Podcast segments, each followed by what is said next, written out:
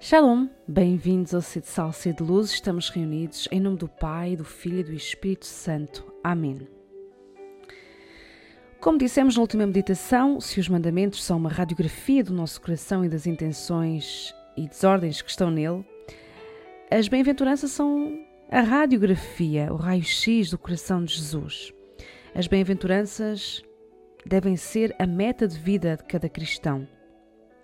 Então, hoje, subamos ao Monte das Bem-aventuranças com Jesus, sentemo-nos na relva, ou numa pedra, ou no pó, para o escutar, revelar-nos as riquezas do seu coração e nos deixarmos conduzir por ele, pelo seu caminho de felicidade e de santidade. Vamos deter-nos em cada uma das bem-aventuranças, a cada dia duas, e vamos nos inspirar nas catequeses do Papa Francisco e na sua exortação apostólica Gaudete et Exultate. Então hoje falamos nas duas primeiras. Do Evangelho segundo São Mateus. Felizes os pobres em espírito, porque deles é o reino dos céus. O que é que significa ser pobre em espírito? O espírito, segundo a Bíblia, é o sopro de vida que Deus comunicou a Adão. É aquela dimensão mais íntima, mais espiritual, aquela que nos torna humanos. É o núcleo mais profundo do nosso ser. Então, os pobres em espírito são aqueles que são e se sentem pobres, mendigos, no mais profundo, no mais íntimo do seu ser. Jesus proclama os bem-aventurados porque o céu lhes pertence. É o caminho da infância espiritual, ou seja, de se saber e reconhecer pobre em tudo e pobre de tudo. É aceitar as suas debilidades e limites. É ser dependente de Deus em tudo. Ser pobre em espírito é um caminho de total confiança em Deus. Nada tenho, nada possuo, mas tenho Deus e isso me basta. A minha riqueza é Deus e isso basta-me. Obviamente que esta pobreza de espírito conduz a um desapego dos bens materiais. Porque se eu coloco a minha riqueza em Deus, então tudo o resto, podemos dizer como São Paulo, é esterco, transforma-se em esterco. Transforma-se somente num meio para eu servir e amar mais Deus e os outros. A pobreza de espírito também nos conduz a uma maior partilha dos bens materiais, porque não estou mais apegada a eles, não vivo em função deles. É... Porque eles são verdadeiramente só o que são um meio para nos santificarmos, para servirmos Deus. Não são a razão de ser da nossa vida. A pobreza de espírito também nos dá uma grande liberdade interior, porque quando nós não, não estamos mais apegados àquilo que temos aqui, quando a, quando a nossa felicidade não depende dos bens materiais que temos ou que não temos, então somos felizes. Não vivemos a cobiçar os bens dos outros, nem invejá-los, mas alegramos-nos com eles. Estamos felizes com aquilo que temos e até com aquilo que não temos. A felicidade do pobre em espírito depende de estar ou não unido a Jesus. Nós não somos educados para a pobreza de espírito, mas somos educados para sermos alguém na vida. E isto não significa propriamente ser santo, mas significa termos sucesso, bens materiais, poder, dinheiro, fama, não dependermos de ninguém, não mostrarmos as nossas fragilidades e limitações. Né? E por causa disso, vamos nos afundando cada vez mais na solidão, na frustração e na infelicidade. Então, ser alguém na vida, nos parâmetros do mundo, não corresponde àquilo que é ser alguém na vida, nos parâmetros e segundo a vontade de Deus. É interessante porque nós sejamos até educados a esconder então os nossos limites, as nossas fragilidades. mas por mais que nós tentemos escondê-los, por mais que tentemos maquilhar e pintá-los maquilhá e pintá-los, sempre seremos vulneráveis, sempre teremos eh, limites, sempre teremos doenças, sempre seremos vasos de barro, sempre seremos pó. E enquanto não aceitarmos a nossa fragilidade e a nossa pobreza, não teremos paz, não viveremos verdadeiramente, não seremos livres. Viveremos, viveremos sempre dependentes das riquezas materiais que possuímos ou não. O Papa Francisco lembra-nos que nós não nos devemos transformar para nos tornarmos pobres em espírito. Não devemos esperar ou fazer grandes transformações, ou melhor, nenhuma transformação, porque já somos pobres. Faz parte da nossa condição humana. Nós somos pobres. Somos muito pobres em espírito. Nós precisamos de tudo. E somos todos pobres em espírito, somos mendigos. A pessoa mais poderosa do mundo continua a ser pobre de espírito, continua a ser um mendigo, continua a ser uma pessoa limitada. Por mais poder bélico que tenha, continua a ser limitada. Continua a não poder atravessar paredes, por exemplo. Continua a não conseguir voar por ela mesma. Continua a não poder estar em vários lugares ao mesmo tempo. Continua a não poder dar vida a quem morreu, nós somos limitados, somos pobres, muito pobres. O Evangelho convida-nos a reconhecer esta verdade do nosso coração, né? para também vermos onde colocamos a segurança da nossa vida, quem é a nossa segurança, onde estão as nossas seguranças. E que boa forma nós fazemos um exame de consciência, questionarmos em quem ponho a minha confiança, em quem ponho as minhas esperança, seguranças. Normalmente, não quer dizer que seja sempre assim, mas com muita frequência, os ricos sentem-se seguros por causa das suas riquezas. E quando estas estão em risco, parece que se desmorona tudo na vida daquela pessoa. Parece que ela perde o sentido da sua vida nesta terra. E o próprio Jesus nos vai lembrar isso quando conta a parábola do rico insensato, dizendo-nos que aquele homem estava tão seguro de si que pensava que não poderia morrer naquele mesmo dia. Estava tão seguro de si que achava até que podia mandar na vida ou na morte. Mas isto é uma ilusão. É? E, e, um dos perigos da, das riquezas materiais é esta anestesia do coração, endurecimento do coração. Então, o reino de Deus é dos pobres em espírito. É? Há aqueles que têm os reinos deste mundo, possuem bens, conforto, riqueza, fama, mas são reinos que acabam. A qualquer hora podem acabar. É o poder dos homens, mesmo os maiores impérios, dizia o Papa Francisco, passam e desaparecem. As riquezas deste mundo desaparecem, têm prazo de validade. Todas as riquezas deste mundo têm prazo de validade. E o Papa Francisco até dizia que os idosos nos lembravam que a mortalha não tinha bolsos. Quer dizer que num cortejo fúnebre, né, num funeral, nós não vemos um caminhão uh, com as coisas da pessoa, não vemos um caminhão com as coisas para a mudança. Né? Ninguém leva nada. Tudo o que temos de riquezas materiais ficam aqui. Então reina quem sabe amar o verdadeiro bem mais do que a si mesmo. Esse é que é o poder de Deus. É? E como é que Deus se mostrou poderoso? Como é que Cristo se mostrou poderoso? Dando a vida. Dando a vida pelos homens. E esse é o verdadeiro poder. Jesus ensina-nos como ser verdadeiramente pobres em espírito. Ele, que é o Filho de Deus, que é o próprio Deus, fez-se pobre, fez-se mendigo, fez-se pequeno, necessitado, frágil, para, para nos mostrar que a nossa fragilidade é o lugar onde Ele se revela, é o lugar da encarnação, é, é através das nossas fragilidades, graças a elas, que o Espírito Santo nos santifica. É quantos santos não se santificaram, por exemplo, através da doença, da doença física, da doença, doença emocional, até da doença espiritual. É? Então, as fragilidades são uma oportunidade de santificação. Então, as riquezas não dão nenhuma segurança e podem desaparecer a qualquer momento. É? E, o, e o coração arrisca-se a a ficar endurecido. a ficar tão satisfeito de si mesmo que não tem espaço nem para a palavra de Deus, nem para amar os irmãos, nem para gozar das coisas mais importantes da vida. Então priva-se dos maiores bens.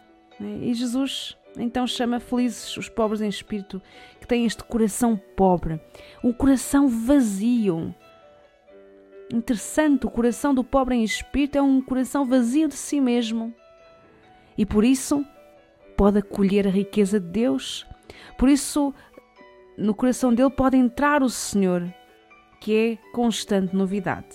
Então, ser pobre de coração é ser santo. A segunda bem-aventurança diz-nos que são felizes aqueles que choram, porque serão consolados. Na língua em que o Evangelho foi escrito, a língua grega, esta bem-aventurança está escrita com o verbo num tempo ativo, não passivo. São os que choram. Choram onde? Choram por dentro. Então, esta atitude, diz o Papa Francisco, é uma atitude de que, que se tornou central na espiritualidade cristã. E os padres do deserto chamaram esta atitude, este chorar por dentro, de pentos, ou seja, é uma dor interior que se abre a uma relação com o Senhor e com o próximo. É chorar diante do Senhor, chorar com o próximo. E este choro nas Escrituras pode ter dois aspectos. Né? O primeiro é, é pela morte ou sofrimento de alguém, e o outro aspecto são as lágrimas provocadas pelo pecado, pelo próprio pecado. Quando o coração sangra pela dor de ter ofendido a Deus e ao próximo. Jesus também chorou e ensina-nos a chorar pelos outros e com os outros. Não chorou por ter pecado, chorou porque se compadeceu, chorou porque era verdadeiramente homem.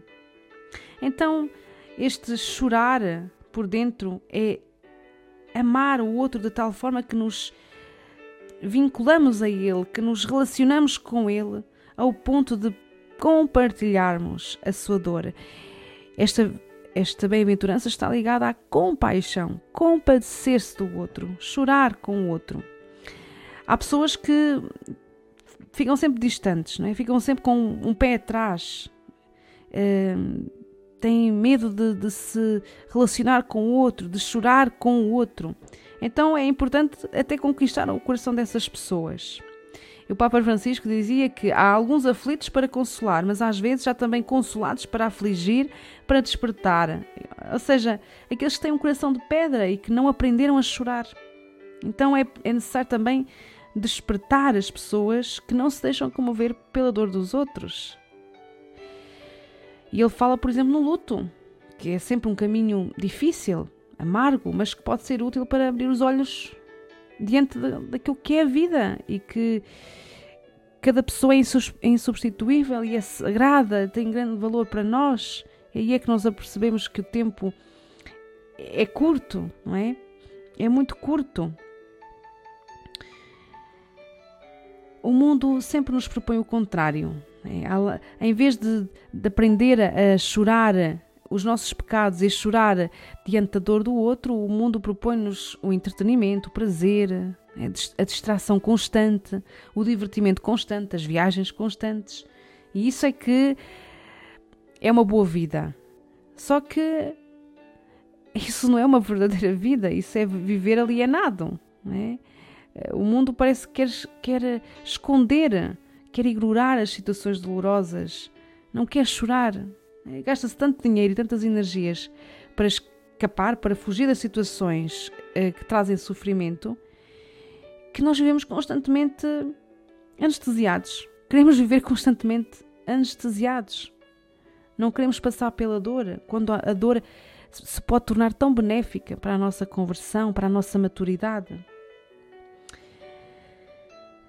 Há quem seja também educado para não chorar é, para não exprimir as suas emoções, para esconder o que sente. Às vezes vive-se em, em, meios familiares onde não, não há espaço para demonstrar afeto, para expressar os sentimentos, ou em que se acredita que mostrá-los ou chorar é, é sinal de fragilidade. isso cria quase como uma crosta nas pessoas. As pessoas têm medo de mostrar as suas emoções, de se exprimir, de chorar. Acabam por viver enclausuradas, infelizes e endurecidas, com as emoções doentes, desordenadas, amordaçadas. Ficam cada vez mais insensíveis. A nossa fragilidade pode ser uma santa fragilidade. Pode ser o lugar verdadeiramente onde o Senhor nos resgata, nos resgata de nós mesmos. Às vezes é importante dizermos para nós mesmos: dá-te o direito de chorar. Primeiro diante de Jesus e depois diante de alguém em, em quem tenhamos confiança. Precisamos muitas vezes de chorar diante de Jesus, chorar pelos nossos pecados, mas também chorar as nossas dores. Chorar diante de Jesus, chorar diante de um verdadeiro amigo.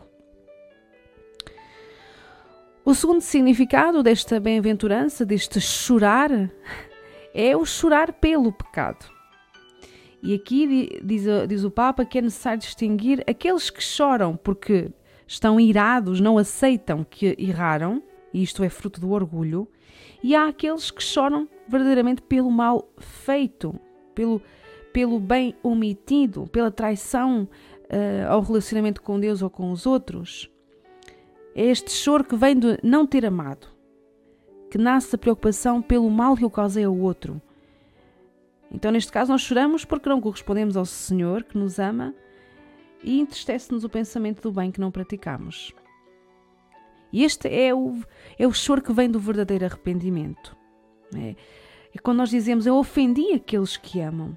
E isto faz-nos sofrer até às lágrimas.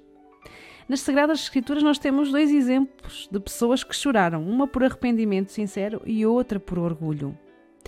Pedro e Judas. O choro de Pedro vai levá-lo a um amor novo, a um amor renovado, muito mais profundo, muito mais verdadeiro e maduro por Jesus Cristo. É um choro que purifica, que renova. Ele olhou para Jesus e chorou. É, o seu coração foi transformado. Pelo contrário, Judas não aceitou ter errado, não aceitou o seu pecado, não se arrependeu, sentiu remorsos e suicidou-se. Só quem chora pode ser consolado pelo Espírito Santo. Ele é o consolador. E este consolo do Espírito Santo não é pegar ao colo ou passar a mão no cabelo, é uma consolação na e da fé. É aquela consolação que nos dá a certeza que um dia as lágrimas se hão de converter em alegria. É esta consolação na fé que nos fortalece, que nos dá paz, que nos levanta, que nos renova. Santo Efrem dizia que um rosto lavado pelas lágrimas é de uma beleza indescritível. Um rosto lavado pelas lágrimas, não um rosto desfigurado, mas um rosto lavado pelas lágrimas. Não lágrimas do crocodilo, mas lágrimas verdadeiramente sinceras. É a beleza do arrependimento, a beleza do choro, a beleza da, da contrição. E o Papa Francisco escrevia que a vida cristã tem sempre a sua melhor expressão na misericórdia. Sábio e bem-aventurado é aquele que acolhe a dor relacionada com o amor, porque receberá a consolação do Espírito Santo, que é a ternura de Deus que perdoa e corrige. Então, saber chorar e chorar com os outros é caminho de santidade.